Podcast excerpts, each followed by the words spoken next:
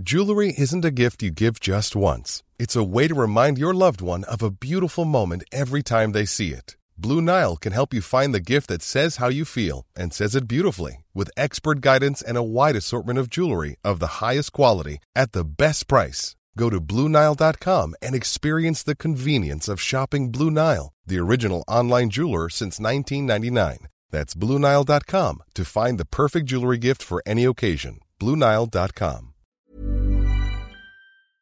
Heraldo Radio, la HCL se comparte, se ve y ahora también se escucha. Inicia las noticias de la tarde con Jesús Martín Mendoza en Heraldo Radio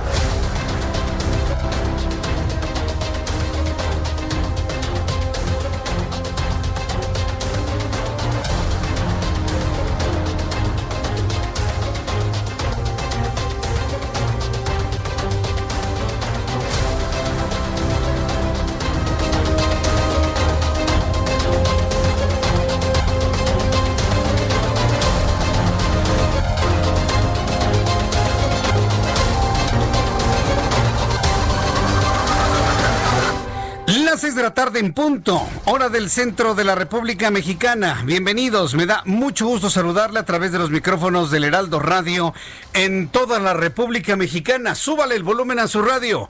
Yo soy Jesús Martín Mendoza y como todas las tardes le acompaño con las noticias más importantes a esta hora de la tarde.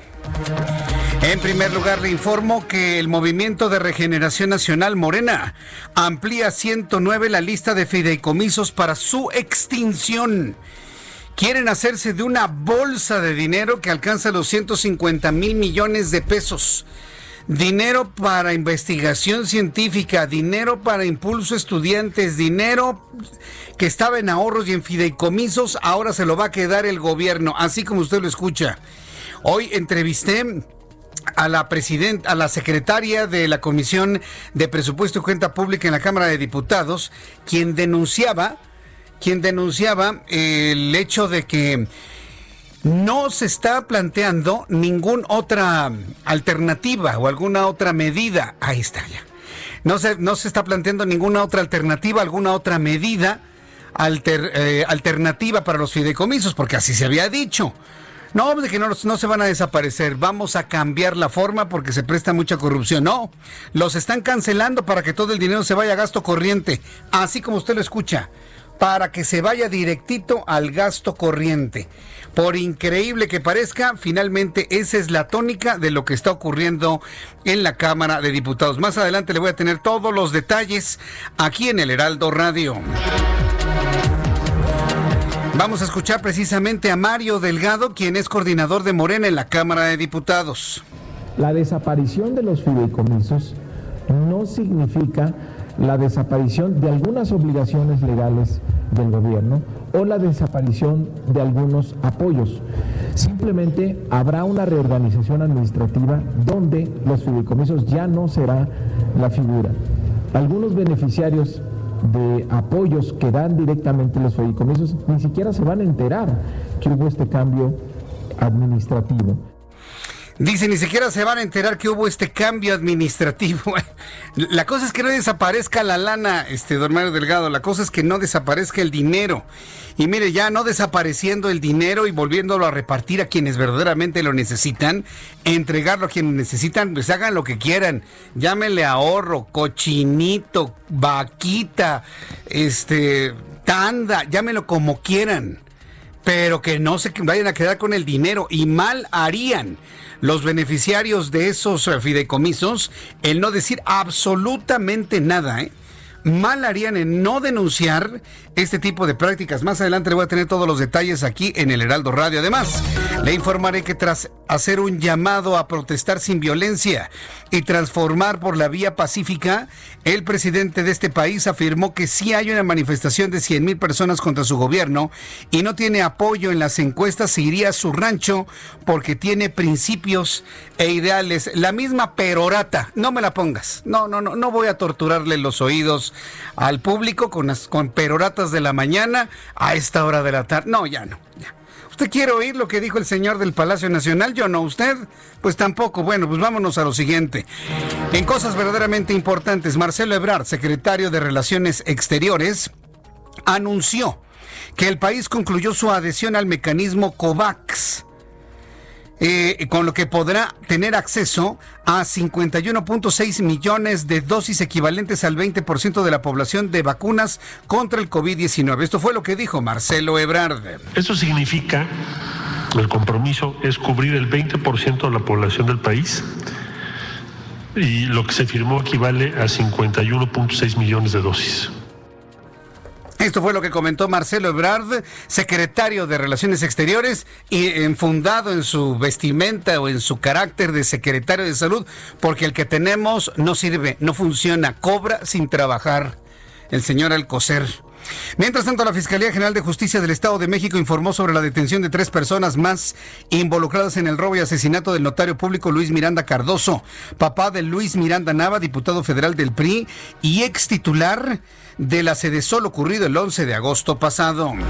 También informo que la jefa de gobierno Claudia Sheinbaum descartó represión policial, sino, sino un encapsulamiento en la marcha de ayer en favor del aborto. Asimismo se calificó ella misma como feminista, pero reprueba completamente la violencia que se suscitó el día de ayer. El movimiento feminista merece todo nuestro respeto y simpatía yo me reconozco como feminista. Lo que no estamos de acuerdo es con la violencia. No podemos aceptar la violencia de ningún tipo. Pero eso no se entendió, eso no se entendió. Ayer qué forma de protestar y por como si eso volviera a los movimientos más legítimos, ¿no? como si el destrozar volviera más legítimo el movimiento. No es lo mismo las manifestaciones, se lo digo. No es lo mismo las manifestaciones que hemos visto en otras ocasiones, eh, en donde están reclamando, por ejemplo, los feminicidios. Eso es completamente distinto. Estaban precisamente protestando para que les dieran la posibilidad, evidentemente, de hacer lo que, lo que quisieran, ¿no? Entonces, hoy se fueron, por ejemplo, las instalaciones de la policía reclamando, por supuesto, todo aquello que no les pareció en cuanto a lo que consideran represión. No, no, es, es, verdaderamente un caso indefendible, completamente indefendible. Es más, las mujeres que han opinado a través de nuestras plataformas como YouTube, que ya está listo YouTube en Jesús Martín MX, que ya estamos listos en Jesús Martín MX, las personas que han participado en nuestro WhatsApp de televisión, del Heraldo Televisión, la mayoría de las personas que han protestado en contra de esa forma de manifestación son nada más y nada menos que mujeres. Las mismas mujeres reprobaron de manera categórica la forma en la que estas señoras se manifestaron ayer en la Ciudad de México destrozando, rompiendo y ¿sabe qué? Enviando al hospital a 44 mujeres policías enviando al hospital a 44 mujeres policías. Es verdaderamente insólito, inaudito. Le voy a tener todos los detalles de ello más adelante aquí en el Heraldo Radio. El Senado de la República ratificó el nombramiento de Ana María Recendis Mora como comisionada de la Comisión Federal de Competencia Económica por un periodo de nueve años. También le informo que horas antes de su primer debate con el presidente Donald Trump, el candidato presidencial demócrata Joe Biden publicó su declaración de impuestos del 2019 y reveló que pagó 300 mil dólares en impuestos. Obviamente, eso es lo que dice él. Eso es lo que dice Joe Biden. Dice que pagó 300 mil dólares en impuestos federales, una cifra que contrasta con los 750 dólares que pagó Donald Trump en 2016 cuando ganó las elecciones. Yo nomás le recuerdo, ¿sabe cuánto está cobrando de sueldo Donald Trump? Está cobrando un dólar al año. Un dólar. Él no cobra como presidente de los Estados Unidos. Obviamente, Joe Biden no va a decir eso. Yo espero que en el debate el ratito diga, bueno, pues a lo mejor no he pagado impuestos, pero por lo pronto yo no hago de la presidencia un negocio. Donald Trump cobra un dólar al año por sus servicios como presidente de ese país. ¿Se imagina usted Andrés Manuel López Obrador cobrando un peso al año por ser presidente de este país? No, no salario mínimo, un peso. Donald Trump cobra un dólar al año. Le gustaría ver que tanto se llena la boca de que es el presidente que menos gana. A ver, quiero verlo de a de veras un peso, que sea un servicio voluntario, filantrópico. el poder quitar la corrupción y hacer lo que está haciendo, que cobra un peso al año. A ver, Donald Trump cobra un dólar. Bueno, pues en esta discusión nos podemos llevar un enorme debate usted y yo. También le informo que Armenia afirmó este martes que un cazabombardero turco derribó uno de sus aviones militares, lo que inmediatamente fue desmentido por Turquía y Azerbaiyán en el tercer día de intensos combates en la región separatista de Nangoro-Karabaj.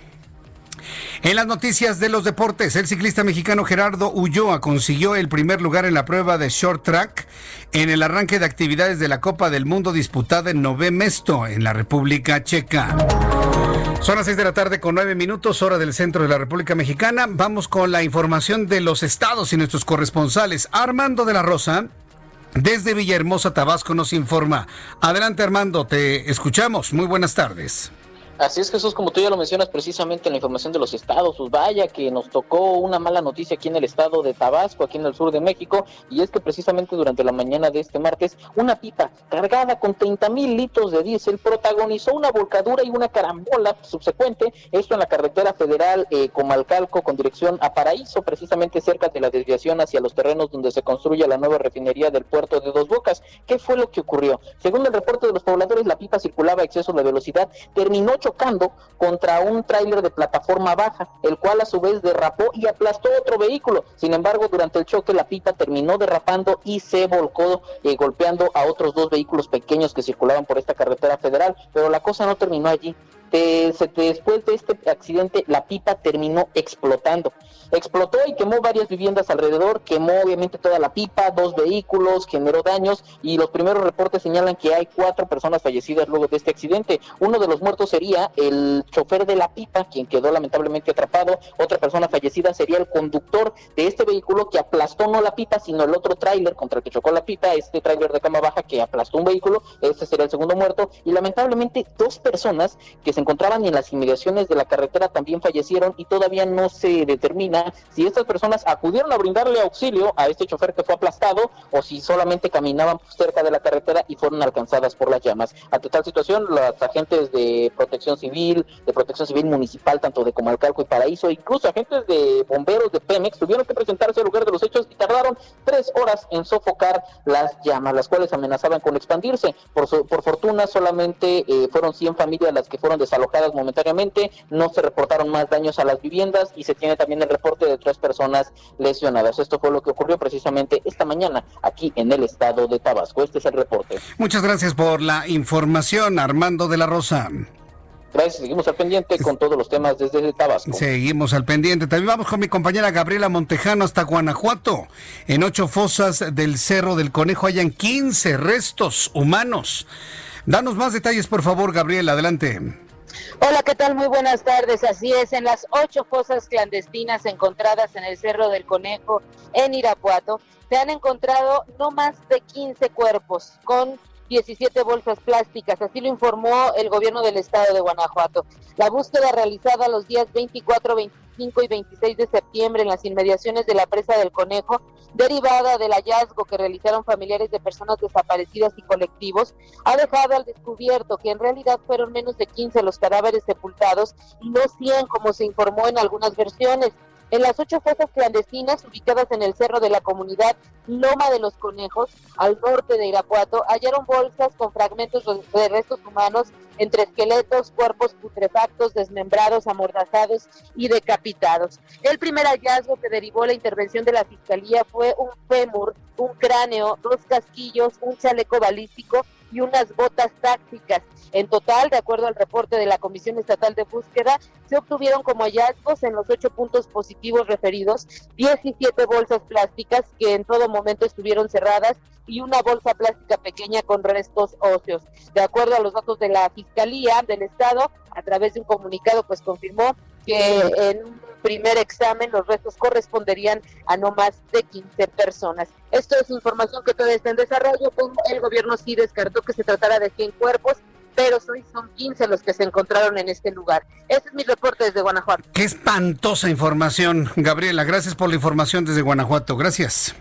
Buena tarde. Hasta luego. Pero de las cosas verdaderamente espantosas que ocurren en México. Yo le invito para que me dé sus opiniones a través de mi cuenta de YouTube, Jesús Martín MX. Ya estamos transmitiendo normalmente, completamente en vivo a través de YouTube, donde tengo un chat en vivo en donde usted me puede dar todos sus comentarios, opiniones a lo que está ocurriendo el día de hoy. Jesús Martín MX en YouTube, Jesús Martín MX. Y estoy saludando a todas las personas que me escriben ya en este momento. Al ratito leo algunos de los comentarios que nos están llegando a través de esta plataforma. Vamos a entrar en contacto con Marta de la Torre. Tenemos a Marta de la Torre desde Colima. El gobierno de Colima y la Secretaría de Marina firman un acuerdo para construir un hospital naval. Adelante, Marta de la Torre. Así es, Jesús Martín, y es que se trata de un hospital cuya inversión se estima en 800 millones de pesos.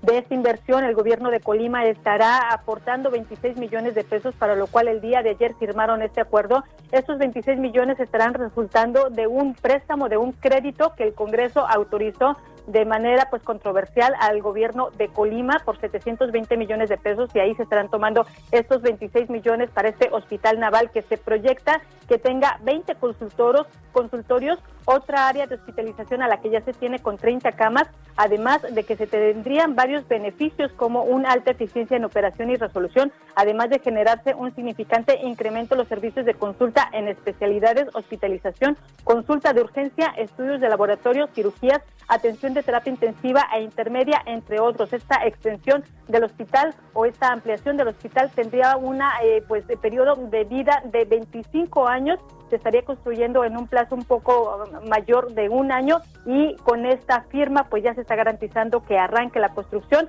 y se está garantizando pues el compromiso del gobierno de Colima para aportar los recursos que le corresponden. Mi reporte. Gracias por la información.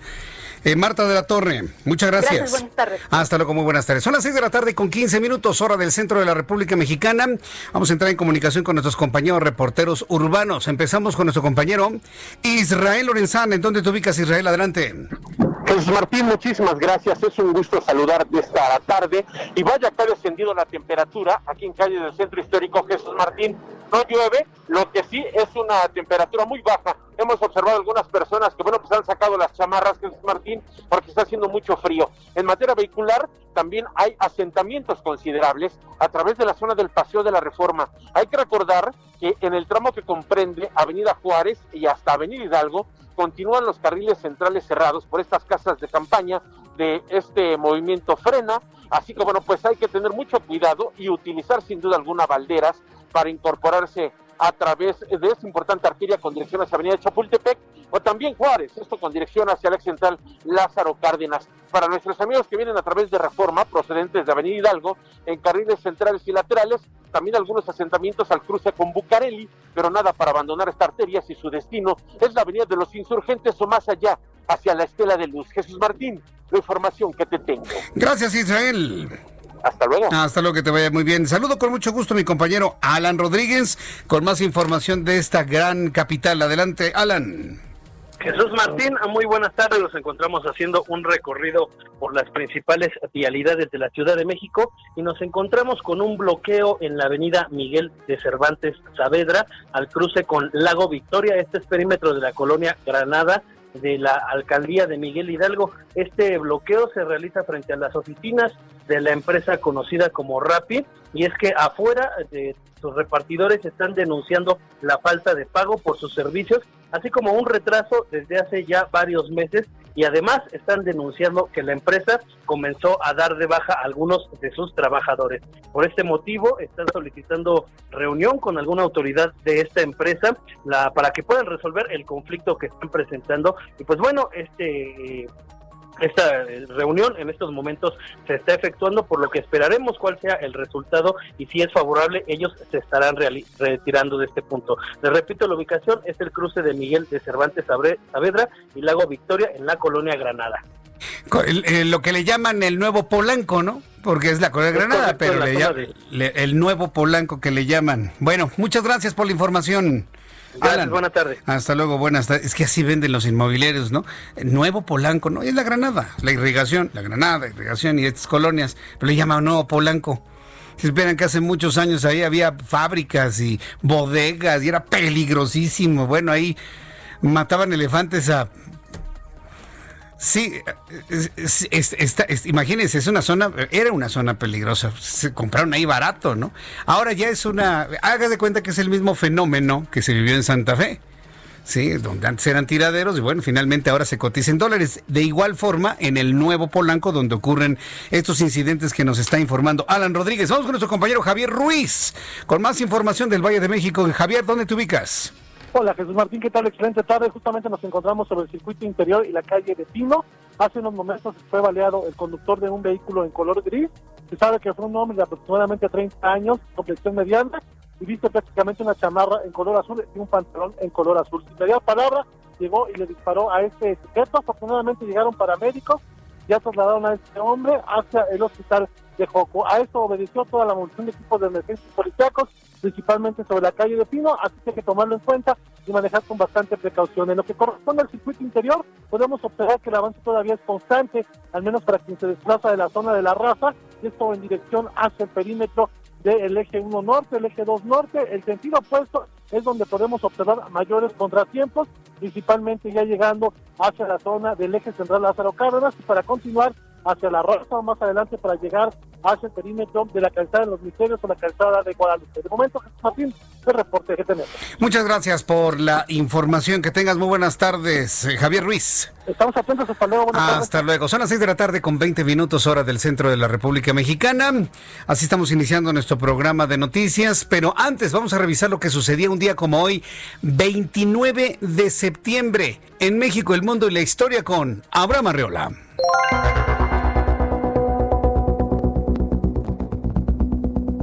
Bienvenidos, esto es un día como hoy en la historia 29 de septiembre. Y todo ocurrió en México. 1786 nace en Tamazula, en el actual estado de Durango, Guadalupe Victoria, insurgente y primer presidente de México. En 1900, el presidente Porfirio Díaz inaugura la moderna penitenciaría de Lecumberri. También en ese mismo día y en ese mismo año, nace en Sayula, Veracruz, Miguel Alemán Valdés, quien fuera presidente en 1946. En 1913 surge la División del Norte, comandada por Francisco Villa. En 1921, Álvaro Obregón publica el decreto que crea la Secretaría de Educación Pública. En 1934 se inaugura el Palacio de Bellas Artes, también obra de Porfirio Díaz, con la comedia La Verdad Sospechosa.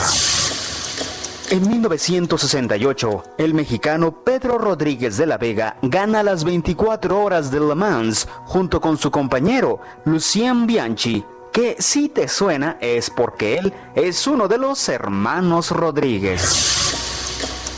Además, hoy es el día de la concienciación sobre la pérdida y desperdicio de alimentos. Y por último, es el Día Mundial del Corazón. Y esto ha sido un día como hoy en la historia. Muchísimas gracias. Muchas gracias, Abraham Arreola, por las efemérides del día de hoy. Vamos rápidamente a la información del clima. Está haciendo mucho frío, ¿eh? Amanecimos con un friazo Amanecimos con un friazo y esto significa que estamos bajo el tránsito de un frente frío en el centro del país. Tenemos la temperatura en este momento 15 grados en la capital de la República. Vaya frío, hay que abrigarse muy bien.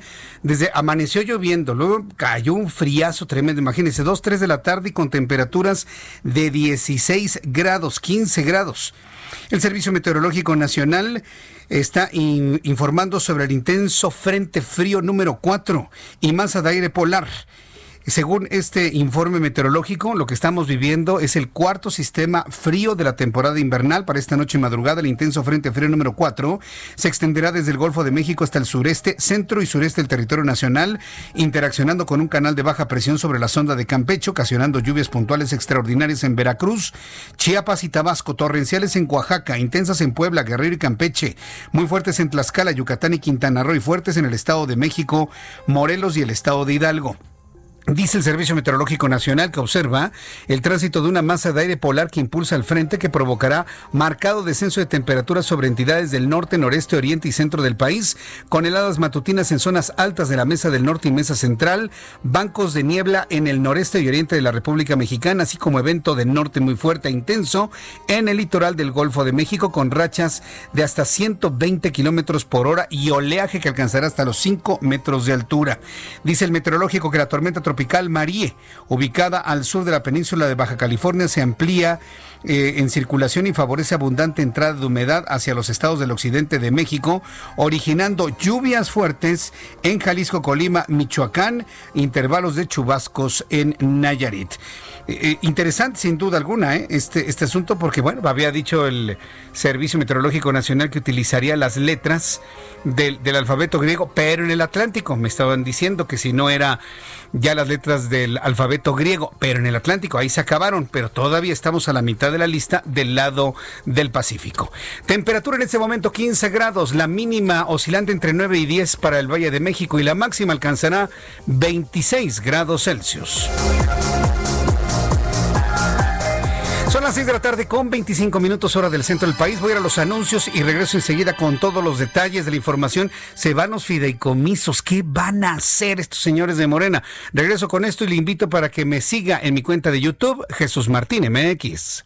Escuchas a Jesús Martín Mendoza con las noticias de la tarde por Heraldo Radio, una estación de Heraldo Media Group. Heraldo Radio.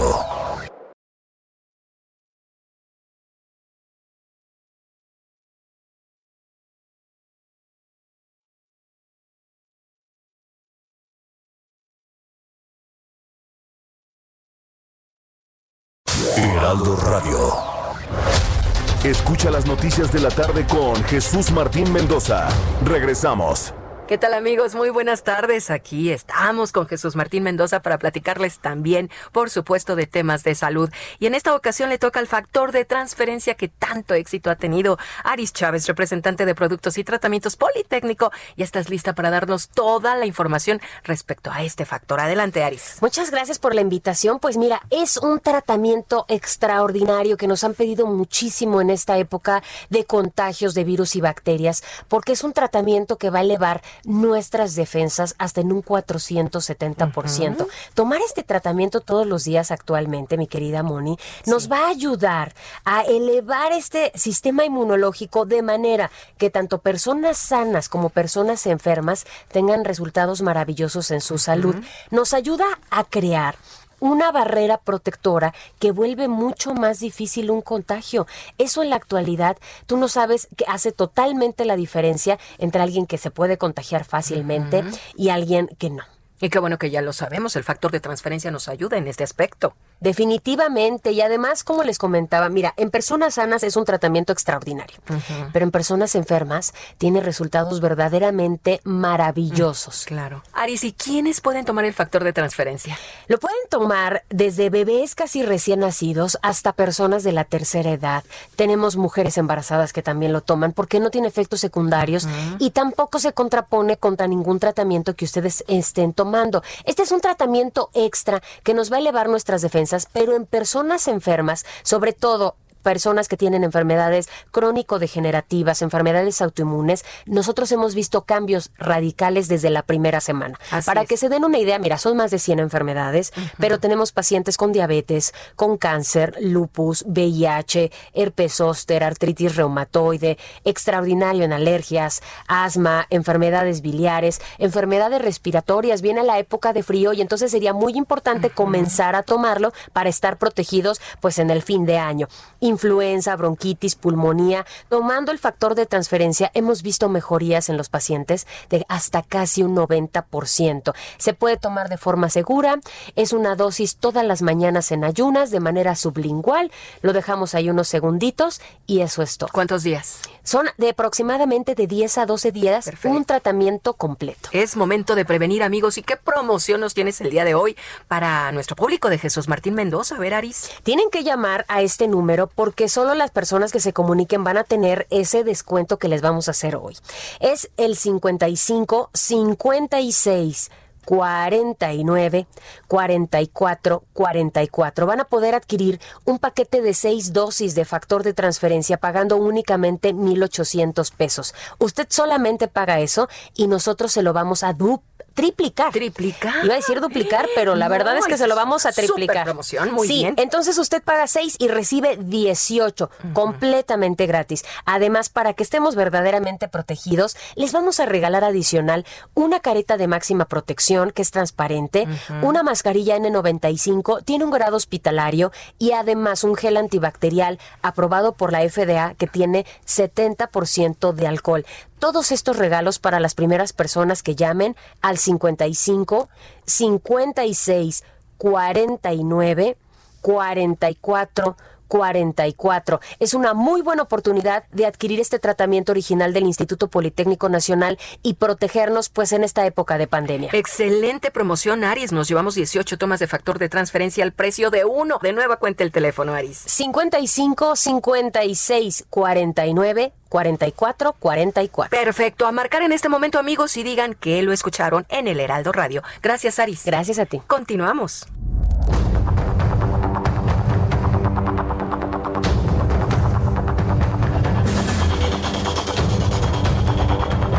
Ya son las 6 de la tarde con 34 minutos, hora del centro de la República Mexicana. Gracias por sus comentarios, gracias por sus opiniones. Para las personas que quieren ver nuestro programa de televisión, en YouTube lo pueden encontrar, arroba Jesús Martín MX, arroba Jesús Martín MX, ahí está nuestro programa de televisión de esta tarde. A las 2 por el 10, recuérdele, a las 2 por el 10 a las 2 de la tarde por el canal 10 de su televisión. Y si no puede verlo a esa hora, lo puede ver on demand a través de Twitter, arroba Jesús Martín MX, arroba Jesús Martín MX. Bien, pues vamos con lo siguiente que la verdad lo voy a decir como es finalmente. ¿eh? Lo voy a decir como es. Lo voy a decir como es. Con este asunto de los fideicomisos y lo que está pasando en la Cámara de Diputados, queda en evidencia un asunto. La oposición en este país está prácticamente borrada. La oposición en este país está débil. La oposición en este país no puede detener esta locomotora llamada Morena junto con todas sus rémoras políticas. No lo pueden detener. Y si dijeron a las 2 de la tarde vamos a desaparecer 55 eh, fideicomisos y ya subieron la lista a 109, la oposición no puede hacer nada, no puede detener la locomotora. Es como si quisiera eh, detenerlo, no sé, una persona sola o una gran locomotora. Se la lleva completamente. Se los están llevando completamente. Entonces, ¿cómo podemos usted y yo cambiar esto con el voto en el año 2021? Con el voto en el año 2021, no le deje la mayoría morena. Y yo sé que alguien va a decir, ay, Jesús Martín, ¿y quieres que vote por el PRI, por el PAN, por el PRD, por quién? Ese es un análisis que tiene que hacer cada quien. Yo no le voy a decir por quién votar. Lo que sí le puedo decir es que usted y yo tenemos que equilibrar la fuerza política en este país. No puede ser que un solo partido, como lo hacía el PRI, porque todo el mundo habla del PRIAN, pero Morena es el PRI renovado, ¿eh? Son las mismas prácticas, los mayoriteos, exactamente igual de un plumazo borren fondos y ahorros que estaban destinados para el impulso inclusive hasta cultural en este país. ¿Para qué? Para darle dinero a los ninis, para darle dinero y comprar los votos del año 2021. Y luego tenemos una sociedad tan descompuesta, la sociedad mexicana es tan descompuesta, que les vale un comino, reciben el dinero y venden su voto. Un chavillo que tiene 16, 17 años el día de hoy y que le dan 3.500 pesos más que a un pasante de medicina, se los regalan así nada más. ¿Por quién cree usted que va a ser su primer voto en el año 2021? ¿Y por quién cree que va a votar en el 2024? Eso se llama compra de votos. Y presidente, eso es corrupción. Yo no le creo nada del discurso de que está combatiendo la corrupción. Si es corrupción comprar la voluntad, comprar el voto con el argumento falaz de un programa social. Primero los pobres, primero los pobres para que voten por Morena. Pues, ¿qué les pasa? ¿De verdad nos vamos a tragar toda esta argumentación? aumentaron la desaparición de fideicomisos de 55 a 109 fideicomisos. Yo estoy seguro que más de un mexicano dice, yo me voy de este país. Más de un científico, yo llevo mi talento a otra parte del mundo donde sí me apoyen. Esto va a provocar fuga de cerebros, fuga de gente valiosa. Y que se quede aquí nada más los que saben extender la mano, obviamente sin ningún tipo de escrúpulo, porque ese es el asunto. Hay mexicanos, y hay que decirlo, que extienden la mano sin ningún escrúpulo. Que se va a llevar al país eh, lo, lo, peor. Ah, pues que se lo lleve. Yo quiero que me den a mí mi dinero. Así estamos. Y eso es lo que tiene hundido al país. El gobierno, López Obrador y todos sus acompañantes, lo único que están haciendo es su trabajo. Ellos hacen su agenda, se lo he dicho. Aquí el problema es la gente. La gente que cae en la trampa, que cae en Carlito, que cae precisamente en lo que quieren lograr, comprar votos. Eso es. A mí que no me vengan con otro tipo de explicaciones porque no es cierto. Ahí le va la noticia cómo va. El grupo parlamentario de Morena en la Cámara de Diputados amplió de 55 a 109 la lista de fideicomisos destinados para extinguirlos. No los van a cambiar, no van a cambiar la modalidad, no van a generar un nuevo mecanismo para la entrega de recursos. No, no, no, se extinguen, punto, y el dinero se va al gasto corriente. 109 fideicomisos destinados a la extinción, aunque redujo de 150 a 68 mil millones de pesos el monto previsto para reasignaciones al sector salud y programas sociales del gobierno federal. Sector salud, le argumentan, es que necesitamos dinero para el COVID. Pues no que ya la domaron. Y para programas sociales, ¿qué es un programa social? Pues la entrega de dinero a fondo perdido. El regalo del dinero. Ay, gracias por mi pensioncita. Yo pienso, hay muchas pensiones que son muy útiles, pero hay otras que no deberían estar, no deberían existir. Esto al precisar que el fideicomiso Fondo de Salud para el Bienestar con un saldo de 97 mil millones de pesos no desaparecerá por el momento. El presidente de la Junta de Coordinación Política y líder del Parlamento de Morena en la Cámara de Diputados, Mario Delgado, pues quiso matizar ¿eh? todo, todo este asunto que están haciendo pues en como locomotora, ¿no? Como bola de nieve todos sus compañeros legisladores defendió la decisión de liquidar fideicomisos al señalar que los recursos de dichos fondos se han ejercido con falta de transparencia y corrupción. Bajo el argumento de la corrupción, se friegan a la gran mayoría de gente buena que recibía esos apoyos. Vamos a escuchar lo que dijo y cómo lo justificó Mario Delgado. La desaparición de los fideicomisos no significa la desaparición de algunas obligaciones legales del gobierno o la desaparición de algunos apoyos. Simplemente habrá una reorganización administrativa donde los fideicomisos ya no será la figura. Algunos beneficiarios de apoyos que dan directamente los fideicomisos ni siquiera se van a enterar que hubo este cambio administrativo. Y en casos, por ejemplo, como el Fonden, la desaparición del Fonden no quiere decir que el gobierno se vaya a quitar la responsabilidad de atender a la población en el caso de un desastre natural. Simplemente administrativamente se va a proceder de otra manera. Pues eh, de esa manera lo ha estado justificando Mario Delgado. Yo lo entrevisté hace varios meses cuando el asunto empezó a moverse de que iban a desaparecer los fideicomisos. Él insiste que es una modificación administrativa, que es una modificación administrativa para evitar corrupción. Pero en el dictamen está la extinción de la figura. Completamente. Adiós. ¿Y sabe cuándo nos vamos a dar cuenta? vamos a poner el Fonden cuando venga un huracán, destruya un poblado costero, el presidente municipal y el gobernador eh, eh, digan, señores, necesitamos el dinero del Fonden. Híjole, no, pues no, no hay, no, no, no hay dinero. ¿Por qué? Ah, pues es que el COVID, el COVID, es que el COVID, gobernador, presidente municipal, es que usted entienda, no, pues es que necesitamos dinero del Fonden, Fondo de Desastres Naturales, para poder reconstruir la ciudad. No, pues es que no hay, es que el COVID se lo llevó todo. El COVID se lo llevó todo. Entonces, a la falta de, captación de recursos a través del pago de impuestos, por falta de recaudación, salida de recursos, esta es la forma en la que se están fondeando los programas, a través de los fideicomisos. ¿Puede usted creerlo? Yo, yo, yo estoy que no quepo, ¿eh? Dice Mario Delgado, ¿habrá algunas instancias que ni cuenta se den? Sí nos vamos a dar cuenta. ¿Y sabe dónde nos vamos a dar cuenta? Cuando empiecen las protestas de quienes tenían que recibir el dinero del fideicomiso y no se los den con el argumento de que no hay dinero. Que no se ha establecido la nueva figura. Que nadie ha explicado cómo va a funcionar la nueva figura administrativa.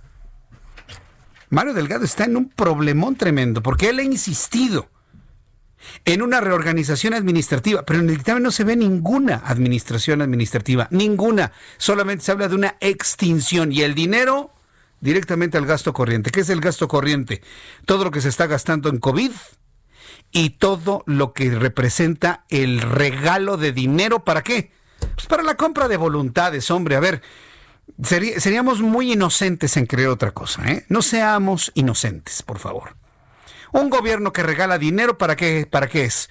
Pues para que la gente esté contenta con el gobierno y pueda volver a votar por ellos.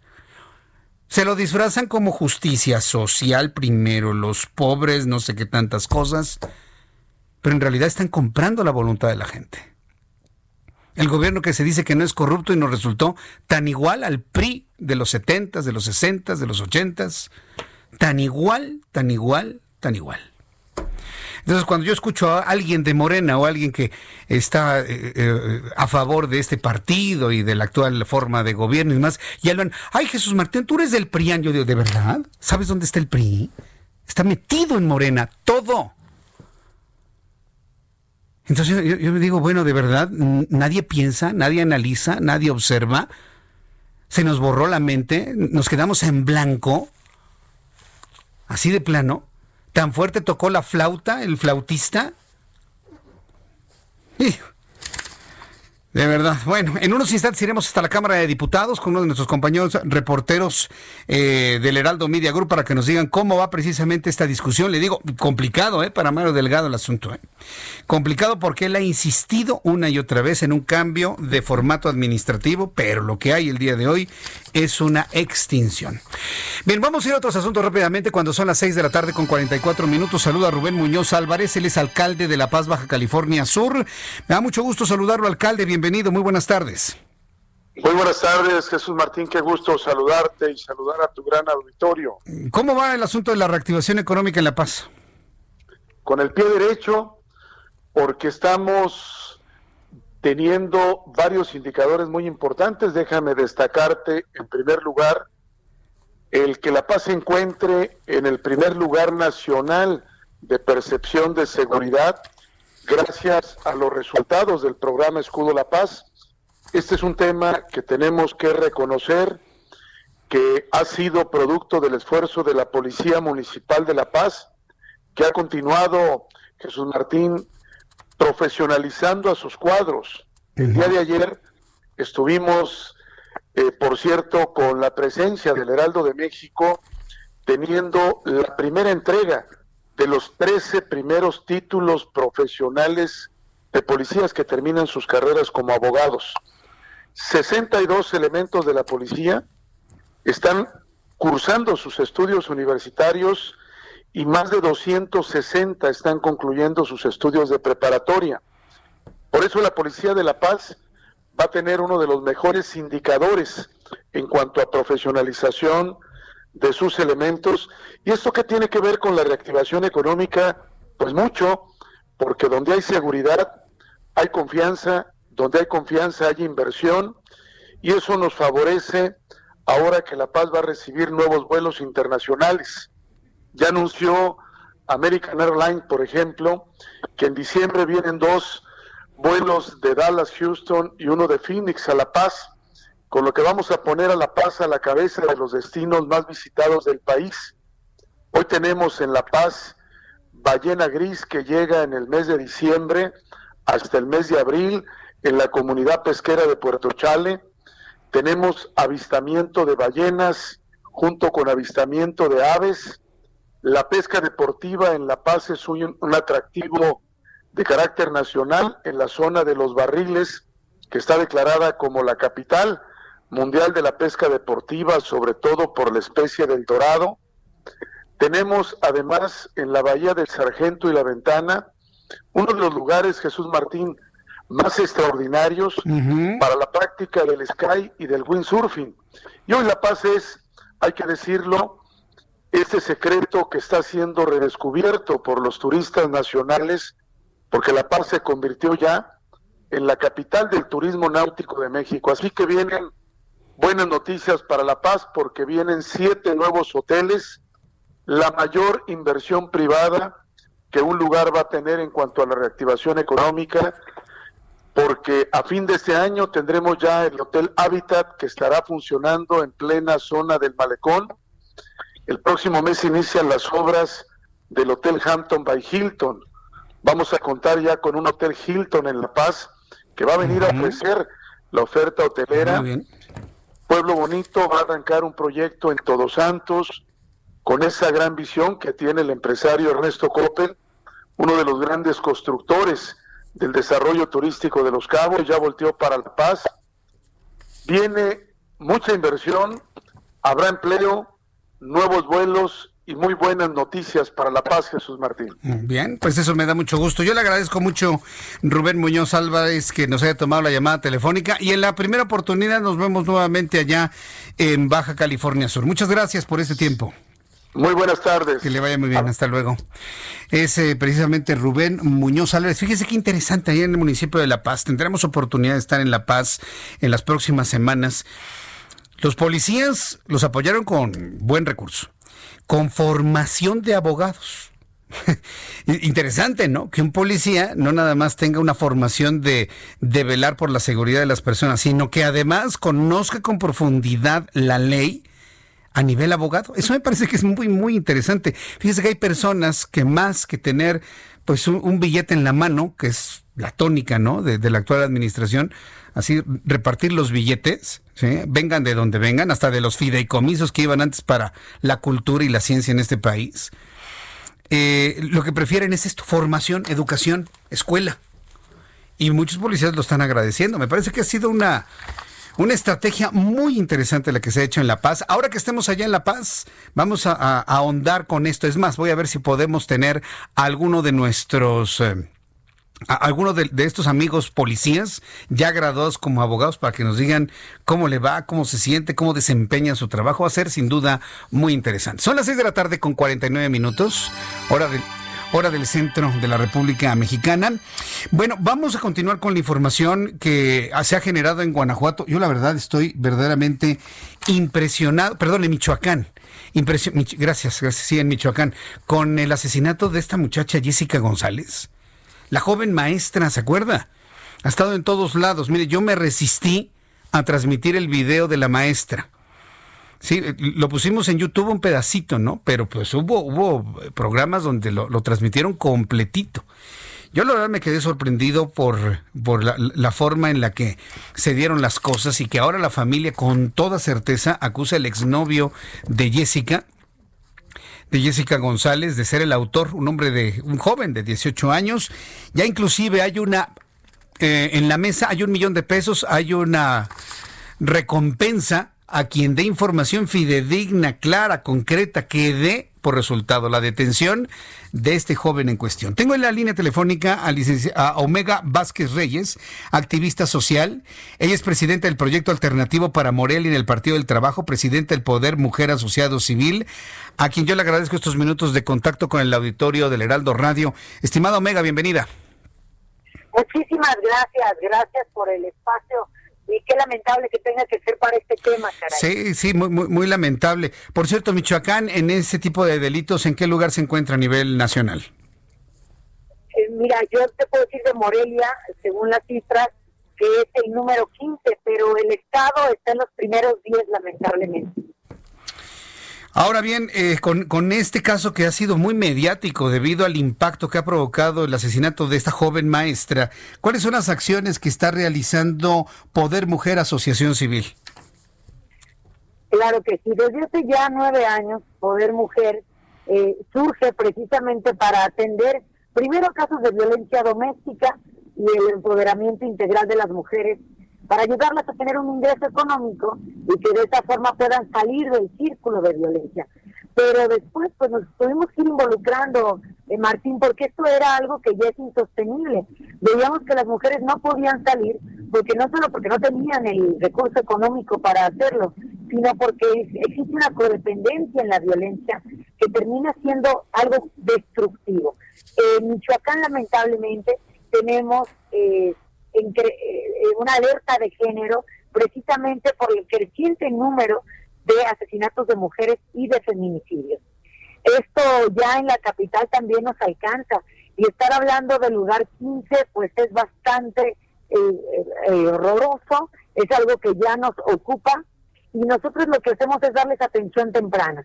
Mira, tenemos ya un grupo de abogadas, por ejemplo, que son con perspectiva de género, que las ayudan eh, para que puedan ir llevando sus juicios o para saber a qué tienen derechos. Pero lamentablemente te lo digo que no importa la escolaridad, las mujeres están viviendo amenazadas con quitarles a sus hijos, con dejarlas en la calle, con matarlas. Bien, ¿qué es lo que está haciendo el gobierno de Michoacán desde su punto de vista, bien, mal, regular, para evitar este, este, tipo de, crímenes, de asesinatos, que en este caso el de Jessica González ha impactado a la opinión pública de todo el país? Pues mira, tenemos una alerta de género. Hace poco se hizo un informe por parte de la Secretaría de Igualdad Sustantiva y parece que dijeron cuáles son los avances de la alerta. Sin embargo, las cifras son muy frías y creo que aquí no podemos dejarnos eh, ir con ninguna cifra alegre, porque lo que está pasando es verdaderamente dramático. No solo no han bajado los asesinatos de mujeres, sino que tenemos eh, una serie de carpetas de investigación que ni siquiera se judicializan. Creo que hay una tarea muy importante que hacer ahí, porque como el de Jessica quisiéramos que sean la excepción, eh, Martín, pero no lo son. En realidad son muy comunes y tenemos en lo que va del año ya 13 feminicidios en Michoacán. Bien, pues eh, eh, estemos al pendiente de todas las investigaciones que se realizan y yo voy a estar atento, atento, de las acciones que ustedes estén realizando desde el activismo social en este proyecto alternativo para Morelia en el Partido del Trabajo. Denos una página para que el público pueda conocer más de sus actividades, por favor.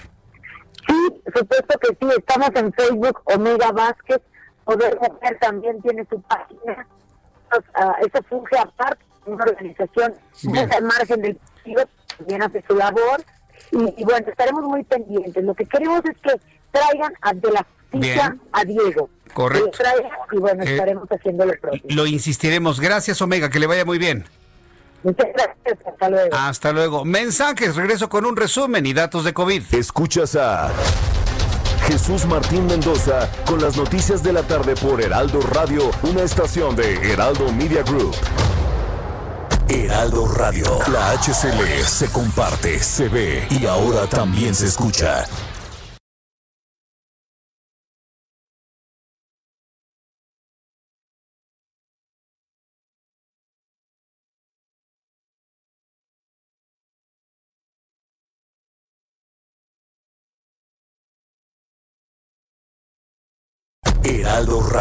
HCL se comparte, se ve y ahora también se escucha. Escucha las noticias de la tarde con Jesús Martín Mendoza. Regresamos.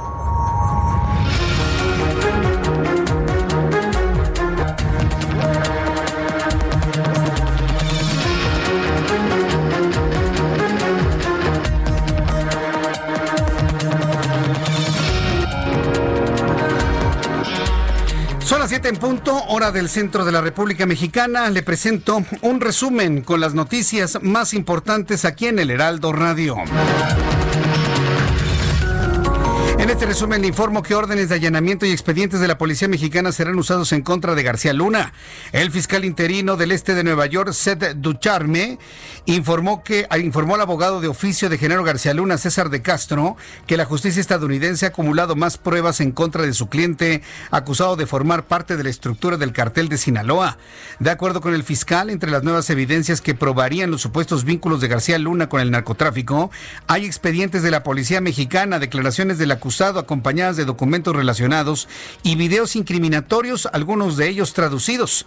Además, incluyen registros públicos certificados, comunicaciones interceptadas, órdenes de allanamiento, solicitudes y respuestas del Tratado de Asistencia Legal Mutua, así como libros y, contables y registros comerciales financieros. Esto es lo que se ha trascendido sobre el señor Genaro García Luna. Ojalá y así como investigan México y Estados Unidos, ojalá y así le dieran medicamentos contra el cáncer a los niños con esa eficiencia. Puras venganzas nada más esta política. Detienen a otros tres implicados en el homicidio del padre Luis Miranda Nava. Elementos de la Fiscalía del Estado de México lograron la detención de tres personas relacionadas con el homicidio del notario Luis Miranda Cardoso, perpetrado en agosto pasado en Toluca. Hasta ahora suman seis los detenidos por robo a casa, habitación y asesinato del padre del exsecretario de Desarrollo Social Luis Miranda Nava. En México, entre marzo y agosto de 2020, entre marzo y agosto de 2020 se perdieron 4 millones 918 mil 34 empleos derivados de la crisis por la pandemia de COVID. En el análisis de países latinoamericanos, el Banco Interamericano de Desarrollo, el BID, señala que alrededor de 2 de 3 empleos perdidos en México desde el inicio de la pandemia fueron de mujeres. Dos de cada tres, es decir, perdieron más su empleo las mujeres que los hombres. Según los datos del Banco Interamericano de Desarrollo, la brecha de género dentro de la pérdida eh, dentro de la pérdida de empleo debido a la crisis de coronavirus es mayor en México que en otras seis naciones latinoamericanas, entre las que destacan Perú, Colombia y Bolivia. Para 2021, el Instituto Mexicano del Seguro Social prevé un ingreso por cuotas obrero patronales de 937 mil 27 millones de pesos, 5.6% más a lo recibido este año y egresos de 901 mil 687. Así lo informó Así lo informó este martes durante la presentación de su proyecto de presupuesto el director de este organismo, Zoe Robledo, quien reveló que con ello se garantiza la viabilidad financiera y una reserva acumulada en lo que va del sexenio de más de 31 mil millones de pesos, lo que hace viable en lo económico hasta 2034. Por primera vez, por primera vez, la marcha del 2 de octubre en su tradicional ruta de la Plaza de las Tres Culturas al Zócalo Capitalino no se llevará a cabo. Solo se contemplan actividades culturales y un mitin en la Plaza de las Tres Culturas. Este miércoles los integrantes del Comité 68 Pro Libertades Democráticas dará una conferencia para formalizar el detalle de las actividades para recordar a los estudiantes caídos en la matanza de Tlatelolco de 1968. Va a ser la primera vez en la historia desde 1968 que no tendremos una marcha como tal. A ver si es cierto. Yo la verdad lo dudo. Es más, si el 2 de octubre usted no puede salir, no sale de su casa ni salga, ¿eh? Va a haber una de destrozos, de pintas, de, bueno, ah, ¿para qué le digo? Si usted ya sabe finalmente cómo se ponen los grupos que se involucran en estas marchas. Y debido al impacto prolongado del COVID-19, alrededor de 28 mil empleados serán despedidos de los parques de Disney. 28 mil empleados se van para afuera de Disney. El presidente de Disney Parks, Josh Adamaro, informó que el 67% informó que el 67% de los empleados afectados serán de tiempo parcial. También le informo que la tasa de infección de coronavirus en la ciudad de Nueva York subió del, de 1.93% al 3.25% en las últimas 24 horas, sobre todo en barrios judíos ortodoxos, alertaron autoridades.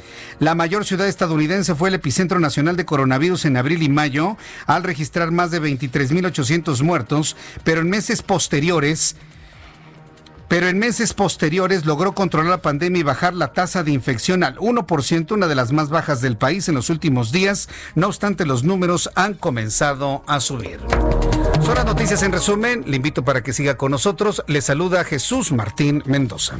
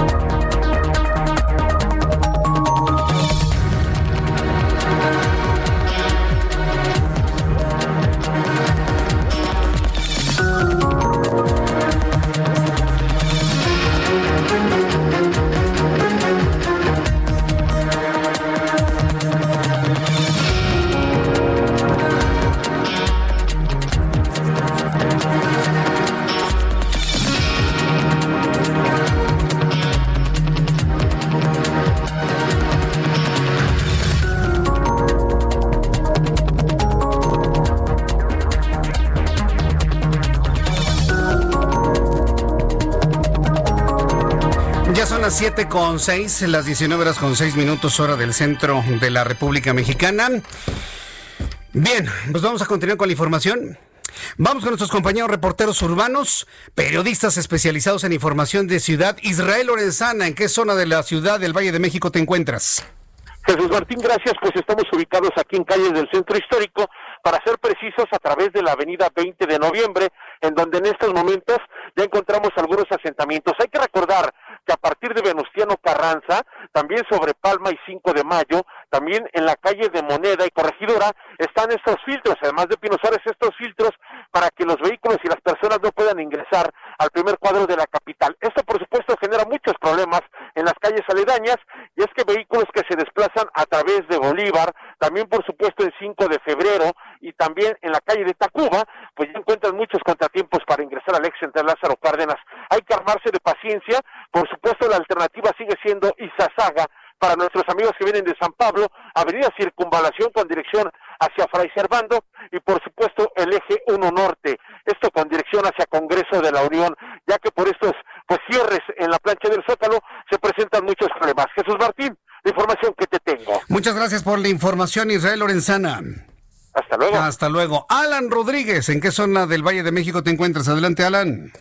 Jesús Martín, muy buenas tardes. Tenemos el reporte de vialidad de Calzada de Tlalpan para todos nuestros amigos que se dirigen desde la zona centro hasta el sur de la capital de la capital y es que en estos momentos entre viaducto y hasta la zona de Tasqueña tenemos asentamientos que complican la circulación vehicular. En el sentido contrario, también tenemos algún desplazamiento complicado. Esto inicia a partir de Churubusco hasta el cruce con Fray Servando y su continuación la avenida 20 de noviembre. Por otra parte, Jesús Martín, amigos, informarles una alternativa para desplazarse del centro al sur de la capital del país. Es la avenida Vertis, la cual presenta buen avance en estos momentos entre Río de la Loza y la zona del viaducto Miguel Alemán. Su continuación hasta la zona del sur de la capital es bueno el desplazamiento. Correcto, gracias por la información, Alan Rodríguez. Gracias, estamos al pendiente. Hasta al pendiente, que te vea muy bien. Vamos con nuestro compañero Javier Ruiz, quien nos tiene más información de vialidad. Adelante, Javier, te escuchamos. Gracias, Jesús Martín. Excelente tarde. Justamente tenemos información de la zona oriente de la Ciudad de México. Tarde fría, también nublada, así que hay que tomarlo en cuenta. No está de más sacar algún abrigo, un paraguas. En cuestiones de vialidad, pues la circulación ya bastante complicada sobre la avenida 8 Francisco Morazán. Al menos para quien se desplaza de la zona del circuito interior, el avance ya es lento. Esto en dirección hacia la zona de Zaragoza, hacia el viaducto Río de la Piedad. El avance bastante complicado. El sentido opuesto, el avance es mucho más aceptable algunos asentamientos que son provocados por la operación de semáforos, pero realmente nada para tomar alguna alternativa. Zaragoza, para esta hora, ya con problemas viales, a partir del circuito interior, interior y para cruzar la avenida Canal de Río Chirubusco, más adelante también llegando hacia la zona de periférico. El sentido opuesto no es excepción, también tenemos ya algunos contratiempos, principalmente para cruzar la zona del viaducto y más adelante para llegar a la avenida Economía. De momento, Jesús Martín, el reporte que tenemos. Muchas gracias por la información, Javier Ruiz. Estamos atentos, hasta luego, buenas tardes. Hasta luego, que te vaya muy bien. Son en este momento ya las 7 con 10, las 19 horas con 10 minutos, hora del centro de la República Mexicana. Eh, mira, a ver si puedes marcarle a esta persona y dile que ya, ¿no? Por favor, a esta persona, sí. Y dile que ya, ¿no? Que ya. Eh, bien, voy a entrar en comunicación en estos momentos con el licenciado Juan Cortina Gallardo. Él es presidente de la Cámara Nacional de la Industria Azucarera y Alcolera. Eh, don Juan Cortina Gallardo, me da mucho gusto saludarlo. Bienvenido. Muy buenas tardes. Buenas tardes, muchas gracias por la invitación. Le agradezco mucho que me tome la llamada telefónica. Bueno, pues estar en una defensa del azúcar. Yo siempre he pensado que el azúcar de caña que se produce en México tiene que volver a, prevalecer por encima del endulcorante, pues de elección actualmente, ¿no? El jarabe de maíz de alta fructosa. Díganme ustedes cuáles son estas acciones para defender el azúcar mexicano. Bueno, fíjese usted que ahorita estamos otra vez muy preocupados porque el azúcar de caña ha sido culpado una y otra vez por el problema de obesidad, de diabetes y entre otras cosas. Y la verdad es que sentimos que no es el caso. Si uno revisa la historia en México, el azúcar de caña se produce en nuestro país desde hace más de 500 años, épocas de la conquista, y más aún ahora recientemente, si vemos las estadísticas de consumo del azúcar de caña en nuestro país en los últimos 20 años ha disminuido dramáticamente el consumo per cápita, cerca de un 36%, más de una tercera parte. Y es justamente en estos 20 años que la crisis de obesidad ha crecido de forma desmedida en México. Entonces, viendo esas dos cifras, la verdad es que es difícil pensar y creer que el azúcar de caña es la culpable de toda esta problemática de salud en nuestro país, que sí es grave, y que estamos nosotros dispuestos también a poner nuestro granito de arena para encontrarle soluciones. Pero no va a haber soluciones si se culpa a un solo ingrediente de toda esta problemática. Por, supuesto, pero ahora, ¿qué, han hecho ustedes, por ejemplo, en el ámbito legislativo para defender el azúcar desde el punto de vista científico? Porque, bueno, quienes hemos analizado este asunto, el metabolismo del azúcar es muy distinto al del maíz de alta fructosa. Y es el maíz de alta fructosa el que está relacionado con los problemas de, hígado graso, acumulación de grasas, de conversión de carbohidratos en grasa eh, subcutánea, en fin, lo hemos analizado hemos hecho entrevistas y demás. Eh, yo creo que científicamente tendrían que ir al ámbito legislativo para hacer esta defensa, ¿no cree usted? ¿Lo han hecho? Pues precisamente hemos estado en comunicación con el Congreso. Eh, la última reunión que tuvimos fue la semana pasada con miembros de la Comisión de Hacienda y Crédito Público del Senado de la República. El senador Armenta nos dio un espacio muy importante para precisamente exponer los temas de por qué creemos que el azúcar de caña no es la culpable y por qué creemos que este es un tema multifactorial y que si no se atiende de esa manera no vamos a tener una solución definitiva en un problema que afecta mucho a nuestro país y que además hay toda una serie de estudios científicos, como usted menciona, que hay que analizar y hay que ver a fondo para poder tomar políticas públicas que hagan sentido y que no vayan a afectar a un sector eh, que es muy importante en el campo mexicano, como es la agroindustria de la caña de azúcar. Ahora, hay otro asunto que tiene que ver con el económico y el industrial. ¿A qué monstruos se enfrentarían los productores de azúcar para combatir a los productores e introductores de, jarabe de maíz de alta fructosa? Hay millones de dólares comprometidos ahí. En, en esa lucha, ¿cómo ven ustedes la situación? Bueno, déjenme le pongo de nuestro lado. La agroindustria de la caña de azúcar en México es una agroindustria que representa poquito más del 12% del PIB este, agroindustrial de México, entonces tiene un, tamaño muy importante. Eh, da empleo directo a 500 mil gentes en zonas rurales de nuestro país de manera directa, en donde el motor económico en estos 276 municipios son los ingenios dos y medio personas, millones de personas dependen indirectamente de nuestro sector. Pues yo creo que es un tema que aquilatan mucho nuestros legisladores, es un producto del campo mexicano, es un producto natural y que obviamente consumido como este, de manera moderada no afecta a la salud. Entonces es ahí donde estamos este, tratando de identificar este, al, al, al Congreso mexicano en esta problemática que tenemos.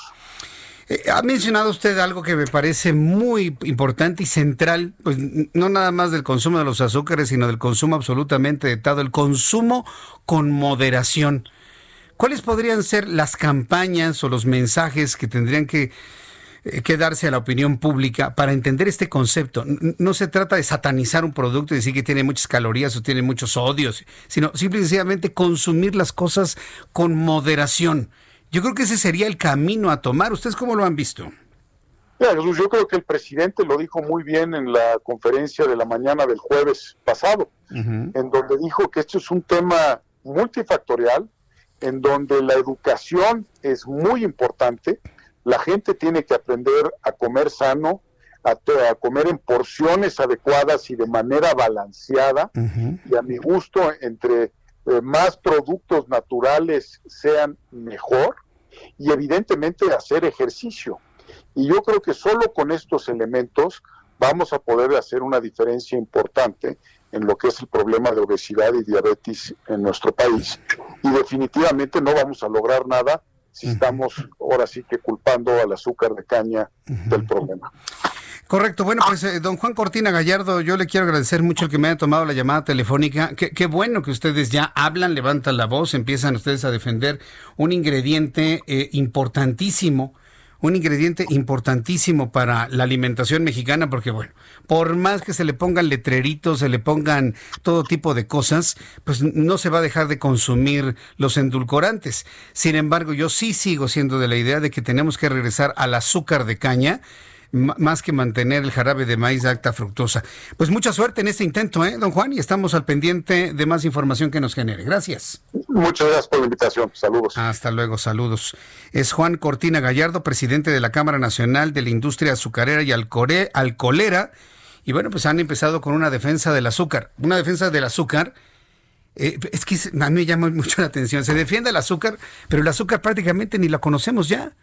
El azúcar la compra usted en su casa, se le pone el cafecito, se lo pone al té o cuando hace usted repostería hogareña. Pero cuando usted va y compra una bebida gaseosa, cuando se compra un pastelito, cuando usted compra lo que sea dulce, tiene jarabe de maíz de alta fructosa.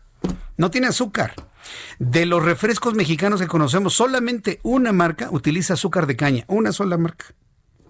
El Pascual Boeing. Y eso porque son una cooperativa. Y estos, señores como cooperativas, pues bueno, tienen a sus proveedores de azúcar de caña. Pero de ahí en fuera, todos los demás están endulcorados con jarabe de maíz de alta fructosa. Y bueno, pues aquí lo hemos platicado en muchas ocasiones con gastroenterólogos, la diferencia en el metabolismo de un jarabe y el metabolismo del azúcar. Los dos en exceso son malísimos.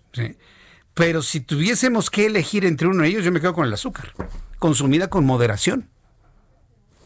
Así. No, es que el, azúcar es mucho más adictivo que la cocaína, luego nos dicen. Pues sí, o sea, si estamos hablando de una, de una droga, ¿no? De una droga blanca, dicen que el azúcar lo es. Pero díganme ahorita, ¿qué productos tienen azúcar? Azúcar. Todo tiene jarabe de maíz de alta fructosa. Y luego si nos metemos, por ejemplo, al, al mundo del azúcar o jarabe de maíz oculto, hay productos que no le dicen que lo tienen y lo tienen. No, no, no, ese es ese es otro caso. ¿Por qué es tan peligroso consumir azúcar? Porque genera una cosa, un padecimiento, una, una, condición en el cuerpo humano que se conoce como resistencia a la insulina. También ya hicimos entrevistas sobre ello y hemos estado investigando ello. Usted consume azúcares, entra en funcionamiento la insulina para que sea procesada dentro de las células el azúcar, pero si usted consume azúcar y más azúcar y más azúcar, llega un momento en que la insulina producida por el páncreas no es suficiente. Entonces tiene que producir más insulina y más insulina para poder metabolizar el azúcar. Llega un momento que el páncreas llega al tope de producción de insulina y el azúcar no baja. A eso se le llama resistencia a la insulina. A eso se le llama resistencia a la insulina. Entonces, la persona va, se hace un chequeo y le sale el azúcar en 120, 130, 150, 200 miligramos por decilitro de sangre. Y entonces tiene usted diabetes, porque es resistente a la insulina. Y entonces ya le empiezan a dar medicamentos, pero usted sigue comiendo el pastelito, usted sigue comiendo el azúcar, sigue comiendo los hot cakes, sigue comiendo su cereal así lleno de leche, azúcar y frutas, pensando que es muy nutritivo. Es un círculo vicioso. Y alguien va a decir, bueno, entonces, ¿cómo? Lo que yo he aprendido durante todos estos meses es dejar de consumir azúcares. Pero nos vamos a morir, Jesús. No, no le pasa absolutamente nada. Con una mínima cantidad de carbohidratos, mínima, y usted hace su alimentación como se le indica a su médico, puede recuperar la sensibilidad a la insulina con el tiempo. Ejercicio y una alimentación balanceada. Consulta a su médico. Yo nada más le estoy eh, platicando y compartiendo lo que uno ha vivido. Pero si usted sigue consumiendo cosas dulces, dulces, pensando que son nutritivas y saludables, va a generar tarde o temprano lo que se conoce como resistencia a la insulina. Voy a buscar a un, a un eh, endocrinólogo y a un nutriólogo también para que nos hablen sobre este, esta, esta condición que es la puerta de entrada a la diabetes. Pero la buena noticia es que usted puede recuperar la sensibilidad de la insulina disminuyendo el consumo de azúcares y de endulcorantes como el que le he platicado. Ya tendremos oportunidad también de hablar sobre ello. Dice María, dice Guadalupe Vélez, dice Gracias, Horacio Blancas. Idem para ti, gracias. José Ángel Matías, yo no compro pan industrializado. Además de caro, cada día más miniatura. Eh, dice Claudia Verónica Gutiérrez, qué rico zapatito viejo, chocolate oscuro. Lucho, muchas gracias, Lucho. Hermosa niña de Jimena Córdoba, una rubia inteligente y un amor. Saludos para Jimena Córdoba, que está en las eh, noticias internacionales en nuestro programa de televisión. Son las 7.21, las 7.21 horas del centro de la República Mexicana. Vamos a continuar con la información aquí en el Heraldo, en el Heraldo Radio. El secretario de Relaciones Exteriores, Marcelo Ebrard, ya sabe que Marcelo Ebrard se se cambia, ¿no? De, de, papel, es el secretario de Relaciones Exteriores, pero luego es secretario de Salud y otras secretarías. El secretario de Relaciones Exteriores, Marcelo Ebrard Casaubón, informa que el acceso de México a distintas vacunas en contra de COVID-19 está garantizado. Destacó que el país suscribió su participación en el mecanismo COVAX, a través del cual se podrán conseguir 51.6 millones de dosis del medicamento en contra del COVID. Escuchamos, escuchamos lo que dijo Marcelo Ebrard. Nuestro país suscribió su participación en el mecanismo denominado COVAX. Este mecanismo está eh, muy alineado con lo que fue la propuesta del presidente Andrés Manuel López Obrador en marzo de este año, cuando empezó a subir, a expandirse la pandemia, en el sentido de que tenía que haber un esfuerzo multilateral para garantizar el acceso a las vacunas. Bueno, COVAX es precisamente la traducción de esto. Eso significa, el compromiso es cubrir el 20% de la población del país y lo que se firmó equivale a 51.6 millones de dosis. Bien, eso fue lo que comentó el propio secretario de Relaciones Exteriores. Vaya, de lo que valió la pena, ¿no? Se informó desde muy temprano. Un juez federal también vinculó a proceso a Jesús Parra Rentería, presunto integrante del brazo armado del cartel de Juárez denominada La Línea, y quien estaría relacionado presuntamente en el ataque que sufrió la familia Levarón y por delincuencia organizada. Autoridades informaron que la Subprocuraduría Especializada de Investigación de Delincuencia Organizada, la CEIDO, obtuvo el auto de vinculación a proceso en contra de Jesús N., quien está acusado de cometer delitos contra la salud y de estar ligado con los hechos acontecidos el 4 de noviembre de 2019 en los que perdieron la vida nueve miembros de las familias Miller, Johnson y Lamford en la comunidad de Bavispe en el estado de Sonora. También le informó que eh, Rosario Robles Berlanga se declaró formalmente inocente de las imputaciones que la Fiscalía General de la República tiene en su contra y acusó presiones de la institución para delatar a otros presuntos involucrados en el caso de la estafa maestra. El ex titular de Sedesol y Sedatu del sexenio peñista dijo que la Fiscalía General de la República la está presionando para delatar a otros exfuncionarios a cambio de beneficios judiciales. En el documento de 42 páginas, la exfuncionaria anuncia su rechazo a cubrir el concepto de reparación del daño que causó la llamada estafa maestra y que asciende a 5 mil millones de pesos. Robles Berlanga solicitó al juez citar a 15 personas, funcionarios y exfuncionarios, a comparecer. Entre ellos destaca el oficial mayor de sus dependencias, Emilio Cebadúa, y el titular de la Auditoría Superior de la Federación, David Colmenares Páramo.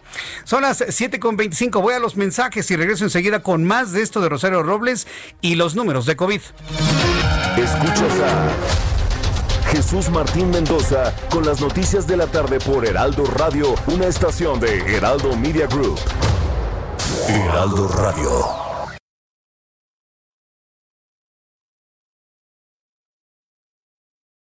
Heraldo Radio. Escucha las noticias de la tarde con Jesús Martín Mendoza. Regresamos.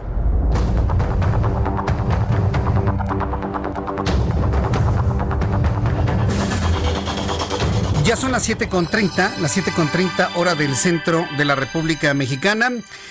Eh, le tengo los datos de COVID-19, le tengo los datos de COVID-19 en toda la República Mexicana, son los datos que ha dado a conocer la Secretaría de Salud, además la Universidad Job Hopkins, como usted lo sabe, lleva todo lo que es el seguimiento, lleva todo el seguimiento de estos datos que tiene nuestro país, uno de los más golpeados por la pandemia. A lo mejor usted va a decir, pues ni siquiera llegamos al millón de contagiados, ¿no? Hay una India con 6 millones, Estados Unidos tiene 7 millones, pero si usted compara el índice de letalidad, no tiene nada que ver. El país o de los países más golpeados, sin duda alguna, es México. Y no por desearle mal a nadie, es un hecho claro, concreto, con los propios datos de la Secretaría de Salud. Y ya ni siquiera hablemos de los datos más elevados que podrían ser en la realidad ante la falta de pruebas y ante la falta de, de un diagnóstico correcto de las personas fallecidas. El día de hoy los datos son los siguientes. Súbale el volumen a su radio en todo el país. 738.163 mexicanos transmitidos con el COVID-19. 4.446 más de ayer al día de hoy. Personas que han fallecido, mexicanos que han fallecido, 77.163. Se sumaron de ayer al día de hoy 569 más. Cuando le dé los datos de COVID-19 los lunes, miren, ni, ni, les haga tanto caso, ¿eh? porque normalmente los lunes no fluye la información del fin de semana. O no la capturan, o no fluye, o como sea. Pero no fluyen. Entonces, eh, si un día dice, ay, ya hubo nada más 100 muertos, se trata de que no haya uno solo. Se trata de que no haya uno solo. Y hoy son 569. El promedio se mantiene así. Estamos en una meseta en México. Alguien va a decir, no sube, pero no baja, ¿eh? No baja. Índice de letalidad en México. Cuando en el mundo es del 3%, en México es del 10.45%. En el mundo se enferman 100 personas, se mueren 3. En México se enferman 100 personas, se mueren casi 11. ¿Qué hacemos? ¿Qué hacemos con estos datos? ¿Qué, hacemos con esta realidad? ¿Regresamos a las escuelas en Campeche, ya en verde? ¿De verdad? ¿De verdad, de verdad, de verdad, de verdad? Como, como si el COVID respetara fronteras. Ah, no, en Campeche no entramos, ¿eh? Y el COVID se dice uno al otro, ¿no? No, en Campeche no, porque ya están en verde. vamos a darle duro a Veracruz. No, no, no, de, de, verdad no puede ser eso posible. No puede ser ese tipo de pensamientos. Bien, pues mire, una realidad es esta. Una realidad es esta. El mundo necesita reintegrarse a una normalidad, pero tiene que ser con todas las medidas de seguridad. El cubrebocas no es efectivo al 100%, pero sí es en gran medida el que nos ha liberado y nos ha liberado a muchos de, de, de nosotros, a usted y a mí, de un contagio por COVID-19. Eso es definitivo. Entonces, utilizando el cubrebocas, lavándonos las manos, haciendo todo lo que esté a nuestro alcance para mantener sana distancia, para mantener higiene, podemos mantener el virus lo más alejado posible y tratar de reintegrarnos a la actividad económica. Y una de las actividades económicas más importantes para reactivarse, sin duda alguna, es el turismo. Ya lo hemos platicado, estuvimos haciendo inclusive algunos viajes que tienen que ver con este carácter turístico con este carácter turístico y la verdad es muy importante el que usted sepa que ya hay, por ejemplo, cadenas hoteleras que empiezan a hacer ofertas y unas campañas muy importantes para atraer turismo y poder reactivar la economía de los destinos turísticos, la economía obviamente de los restaurantes, de los mismos hoteles que generan decenas de miles de empleos en toda la República Mexicana. Tengo la línea telefónica a Ricardo Luque, él es vicepresidente senior para Rio Plaza Hotels a nivel mundial a quien eh, yo le agradezco mucho en este momento el que nos tome la llamada. Sé que están de fiesta celebrando 10 años de su línea de hoteles urbanos. Estimado Ricardo Luque, bienvenido. Muy buenas noches. Estimado Jesús, un saludo para ti y para, para todo tu auditorio. Así es, estamos cumpliendo 10 años de esta nueva aventura en hoteles de ciudad. Río es una empresa familiar con más de 60 años eh, experta y especializada en hoteles de sol y playa, eh, concretamente en hoteles todo incluido de sol y playa. Y pues hace 10 años empezamos a ver eh, y analizar si seríamos capaces de exportar nuestro servicio y, nuestro producto a, grandes ciudades, como pueda ser la ciudad de Guadalajara en México, o a Nueva York, o a Berlín, y, y que la gente que sale de vacaciones a este tipo de capitales, pues encontrase en estos hoteles el mismo servicio la misma movilidad que encuentra en, los hoteles de sol y playa. Ahora, eh, ¿cuál es la diferencia entre en el concepto del hotel urbano y los hoteles que tradicionalmente desde hace 60 años han estado ustedes manejando, Ricardo Luque? Mire, eh, principalmente nuestros hoteles de sol y playa son grandes resorts ubicados en las mejores playas del mundo, Cancún, Playa del Carmen, Puerto Vallarta, Los Cabos, Maldivas, Mauricio, Punta Cana hoteles a los que se llega en bañador con tu camiseta y a buscar una buena bebida y una buena comida y disfrutar de la playa y de, las piscinas, ¿verdad? Mientras que los hoteles urbanos, pues, pues son para una escapada de fin de semana en pareja, para irte una semana de trabajo al corporativo, a, cualquiera de nuestras ciudades, eh, tener reuniones de negocios con salas. Eh, bueno, digamos que es, un concepto distinto, pero hemos sabido pues, gestionar las dos cosas con éxito, gracias a Dios. Ahora bien, eh, en, México, por ejemplo, con el regreso de la actividad, en los protocolos se ha establecido pues una ocupación del 30%. Eh, la ocupación del 30%, ¿qué tanto ayuda o qué tanto no ayuda a la industria hotelera y en específico los hoteles Río? ¿Cómo, lo están enfrentando? Mire Jesús, pues ojalá hubiese una ocupación, digamos, lineal en México como país, pero tenemos que irnos estado por estado así como en Jalisco estamos al 25, en Quintana Roo estamos al 50, ya no es el 30, ahora es el 50, recientemente fue, fue el cambio.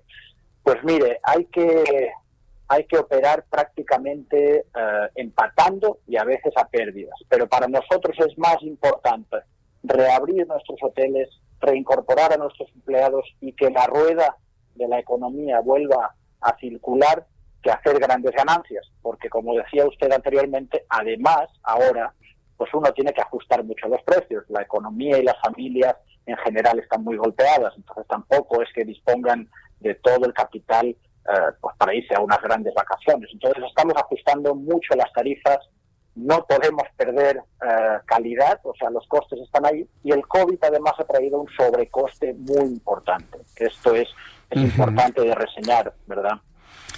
Correcto. Ahora, eh, ¿cuáles son los planes que tienen en el corto mediano plazo en, con, eh, con, la cadena y eh, desde el punto de vista oferta?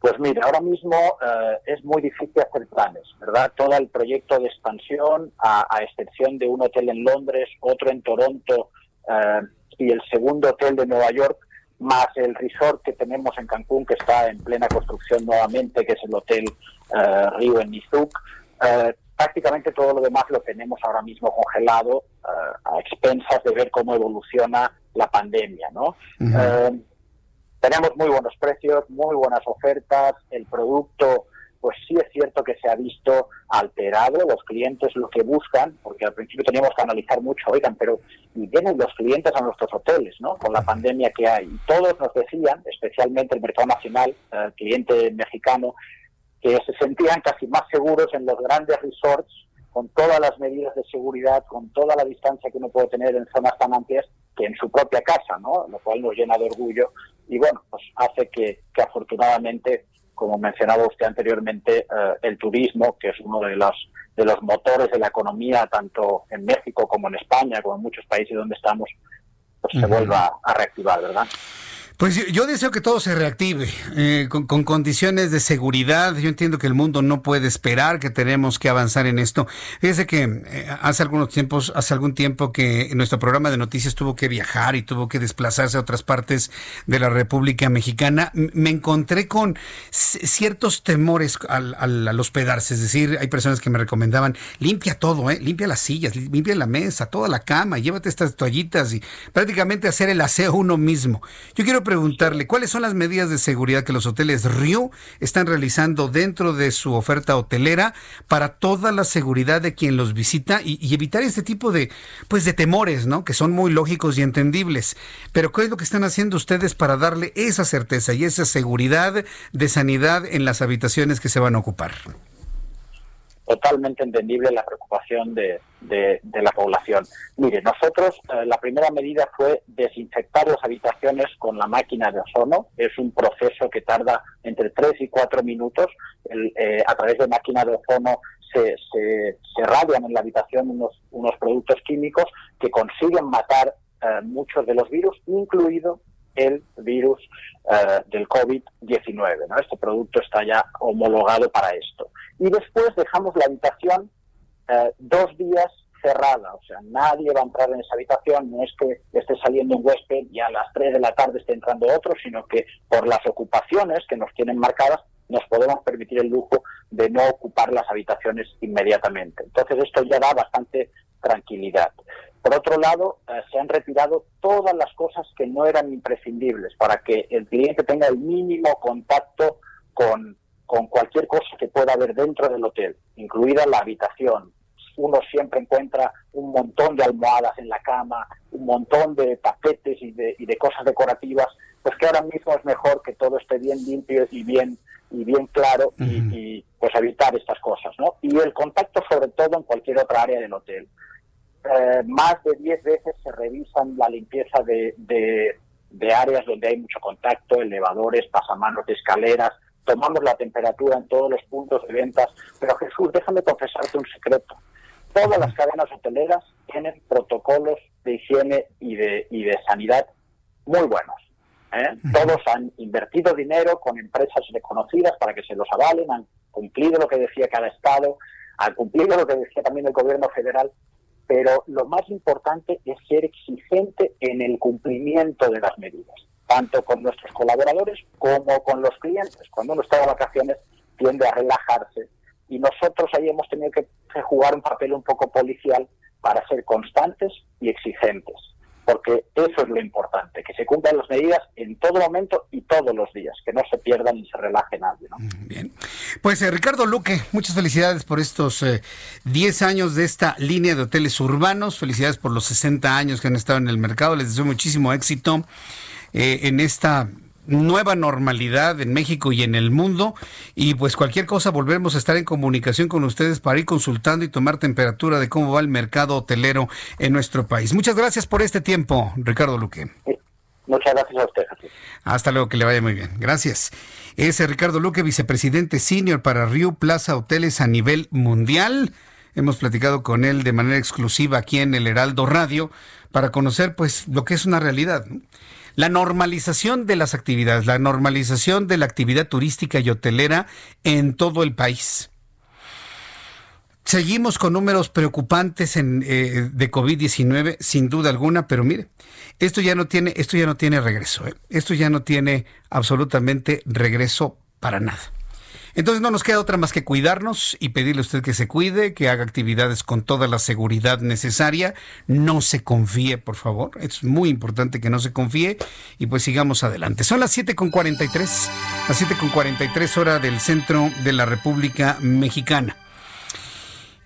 Quiero informarle a usted, usted que me escucha aquí en el Heraldo Radio, le agradezco muchísimo todos sus comentarios, todos sus puntos de vista. Ya le platiqué todo lo de Rosario Robles Berlanga, ¿verdad? No, hombre. Fíjese, de lo del asunto de Rosario Robles, lo que destaca como noticia, sin duda alguna, es que le están ofreciendo, oye, denuncia, aprovecha, eh, denuncia, echa de cabeza, eh, acógete a esta a este beneficio de ley, de la, la, oportunidad para que puedas obtener tu libertad. Y ella dice que no, que absolutamente no. Robles Berlanga solicitó al juez citar a 15 personas, funcionarios y exfuncionarios, a comparecer. Entre ellos destaca el exoficial de sus dependencias, Emilio Cebadúa, y el titular de la Auditoría Superior de la Federación, David Colmenares.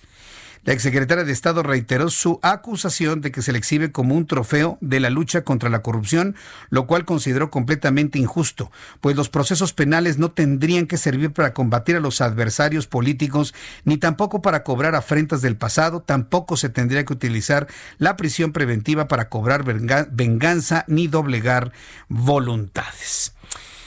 Yo creo que Rosario Robles se va a quedar un buen rato un buen rato tras las rejas. Bien, son las 7.44. Varias personas me siguen preguntando cómo quedaron los números de COVID-19. Varias personas alarmadísimas porque hemos rebasado la cifra de 77 mil. Sí, se ha rebasado la cifra de 77 mil personas fallecidas. En México hay una cantidad de muertos que en otras partes del mundo es cantidad de contagiados o menos, ¿eh? Le doy nuevamente los números de COVID dados a conocer el día de hoy. 738 mil 163 mexicanos con COVID, 4.446 más de ayer al día de hoy. Mexicanos fallecidos, 77.163. Se sumaron de ayer al día de hoy 569. El porcentaje, el porcentaje de, de letalidad del virus en México es del 10.45%. 10.45%. El doctor Benjamín Suárez es director médico de San, Sanulac Nutrición México, a quien yo le agradezco estos minutos de contacto con el auditorio del Heraldo Radio. Doctor Benjamín Suárez, gusto en saludarlo, bienvenido. ¿Cómo estás, Jesús? Buenas noches a ti y todo tu auditorio. Día Mundial del Corazón. Y creo que en México sabemos que las enfermedades cardiovasculares son la causa número uno de fallecimientos, pero creo que el COVID se ha colado dentro de esta lista y ya también ya rivaliza con las, eh, los padecimientos cardíacos. En nuestro país, ¿cómo andamos en esta materia, en padecimientos cardiovasculares que provocan la muerte, doctor? Tal como lo manejas, eh, los infartos, pues la enfermedad cardiovascular isquémica, esa es la primera causa de morbilidad y está dentro de las primeras 10 causas de muerte en nuestro país, como bien dices. Ahora bien, eh, en este momento, ¿cuál es la causa principal de, padecimiento cardiovascular que más afecta a la sociedad mexicana? la enfermedad isquémica del corazón, precisamente, está en la primera causa. De hecho, hay por ahí algunos estudios publicados por el Instituto Nacional de Cardiología que ponen a esta como la primera causa está publicado todavía a mediados o finales del año pasado, 2019, y vinculado directamente con problemas metabólicos como la causa de, estos, estas situaciones, ¿no? Ahora, ahora bien, eh, ¿cuáles son las, los mensajes que en un día como hoy, Día del Corazón, tendríamos que, conocer para cuidar nuestro músculo cardíaco? Muy bien, Jesús, es una excelente pregunta y creo que lo que debe quedarse con tu auditorio es que estas condiciones se presentan desde antes del nacimiento. Tenemos factores eh, eh, familiares, factores genéticos que pueden verse potencializados si tenemos una nutrición inadecuada desde la vida in útero y los primeros dos años de vida que son cruciales para toda la eh, cimentación metabólica que vamos a tener. Actualmente México tiene el primer lugar a nivel mundial en obesidad y sobrepeso infantil y el segundo en adultos. Y esto nos lleva a que actualmente 30%, o sea, uno de cada diez adultos es obeso. Y eso repercute directamente en problemas cardiovasculares y metabólicos. Entonces, pensemos que esto no es algo que se tiene que cuidar ya que está presente el problema, sino desde el principio de la vida con la alimentación que tenemos y obviamente cuidar todos los factores externos que pueden potencializar la huella genética que podemos tener. Eh, eh, eso es interesante, la, la, huella genética relacionada con los padecimientos. ¿En, nuestro país es más huella genética o estamos hablando de malos hábitos de vida o malos hábitos alimenticios, lo que están provocando las enfermedades cardiovasculares? Es una combinación, Jesús. Nosotros tenemos una situación genética en nuestra población que es nos provoca la tendencia a guardar energía, específicamente los alimentos que tenemos de más desde la etapa temprana de la vida, cuando no se alimenta con leche humana, por ejemplo, un bebé o no se dan las proteínas adecuadas, carbohidratos, líquidos que son necesarios, pero no se dan en calidad o cantidad, se va acumulando y tenemos ahí una interacción con factores eh, ambientales que pueden potencializar esto o disminuir los factores. Entonces, si no tenemos cuidado desde la alimentación hasta la interacción con factores ambientales como sería el tabaquismo, el alcoholismo, la alimentación adecuada y el sedentarismo, todo esto provoca que algo llamado epigenética se presente. Nosotros tenemos los genes para poder presentar alguna enfermedad y si nosotros nos exponemos a un factor externo que los activa, vienen entonces las consecuencias. Bien, doctor Benjamín Suárez, ¿existe alguna plataforma donde el público pueda conocer más sobre salud cardiovascular, conocer, tener información y sobre todo aprender a cuidarse? Mira, es, muy, eh, es, mucha la información que se puede encontrar en sitios como del Instituto Nacional de Cardiología, por ejemplo, o hay asociaciones como la Asociación Mexicana de Cardiología, la Asociación Mexicana de Cardiología, la Asociación Mexicana para la Prevención y el Estudio de la Aterosclerosis, que es la AMPAC. Todas estas eh, asociaciones tienen mucha información y se correlacionan mucho con la población y eso nos puede ayudar a, dar también cierta línea para, para la población en donde pueden enterarse, ¿no? Pero lo más importante es siempre tener de cerca ah, la atención y la prevención con los eh, centros de salud o con los médicos que nos, que nos tratan. Es mejor prevenir que, que, curar, ¿no? Bien, doctor Suárez, yo le agradezco mucho el que me haya tomado la llamada telefónica. Gracias por participar en el Heraldo Radio. Estoy muy agradecido con usted. Muchas gracias. Al contrario, gracias así Jesús, que tenga buena noche. Igualmente, que le vaya muy bien. Es el doctor Benjamín Suárez, director médico de Nutrición México, Sanulac. Y bueno, pues hemos hablado sobre la salud cardíaca. Fíjese que es un asunto que se nos ha olvidado, lo hemos borrado prácticamente del mapa. Lo hemos borrado completamente del mapa el problema cardiovascular debido al COVID-19. Y la gente se sigue enfermando de cardiopatías isquémicas. fundamentalmente acumulaciones de placa de ateroma en las arterias coronarias del corazón. Estas se desprenden y provocan infartos, a veces en muchas ocasiones, pues completamente letales. Hay veces que el, infarto no es precisamente letal, pero pues México tiene una prevalencia muy elevada debido a una combinación genética exactamente de acumulación de placas de ateroma en las arterias coronarias. Por eso usted consuma moderadamente, consuma moderadamente carbohidratos. Antes de despedirnos, Francisco Villalobos, me da mucho gusto saludarte en Houston, ya todo listo para el primer debate entre Donald Trump y Joe Biden. ¿Cómo van las cosas en los preparativos? ¿Qué tal, tío Jesús Martín? ¿Cómo estás? Muy buenas noches. En efecto, ya todo listo, todo listo para esta noche de combate a muerte entre los candidatos que buscan la presidencia, bueno, el que quiere mantener su chamba y el que busca quitarle la misma, que es Joe Biden y Donald Trump, en la, en la siempre coqueta de Ohio, la, el primer debate de tres, un debate, un debate o combate, como quieras definirlo, a 90, de 90 minutos, seis tópicos, la economía, el COVID, el récord de cada uno, las relaciones raciales como tal, este, la integridad de las, este, de las elecciones y bueno, pues o sea, este, eh, depende de qué punto de vista quieres ver la situación. Si ves el punto de vista histórico, por lo general el presidente o quien está tratando de mantener la chamba, el presidente que busca la reelección, desde Reagan siempre han tenido un mal, desde Reagan, desde Carter, han tenido un muy mal primer debate y este el segundo suele ser muchísimo muchísimo mejor. Le pasó a Reagan le pasó a Bush le pasó a Clinton le pasó a este a Obama. Sorpresivamente Obama le pasó que fue un pésimo debate el primero que tuvo contra Mick Romney cuando estaba buscando su reelección.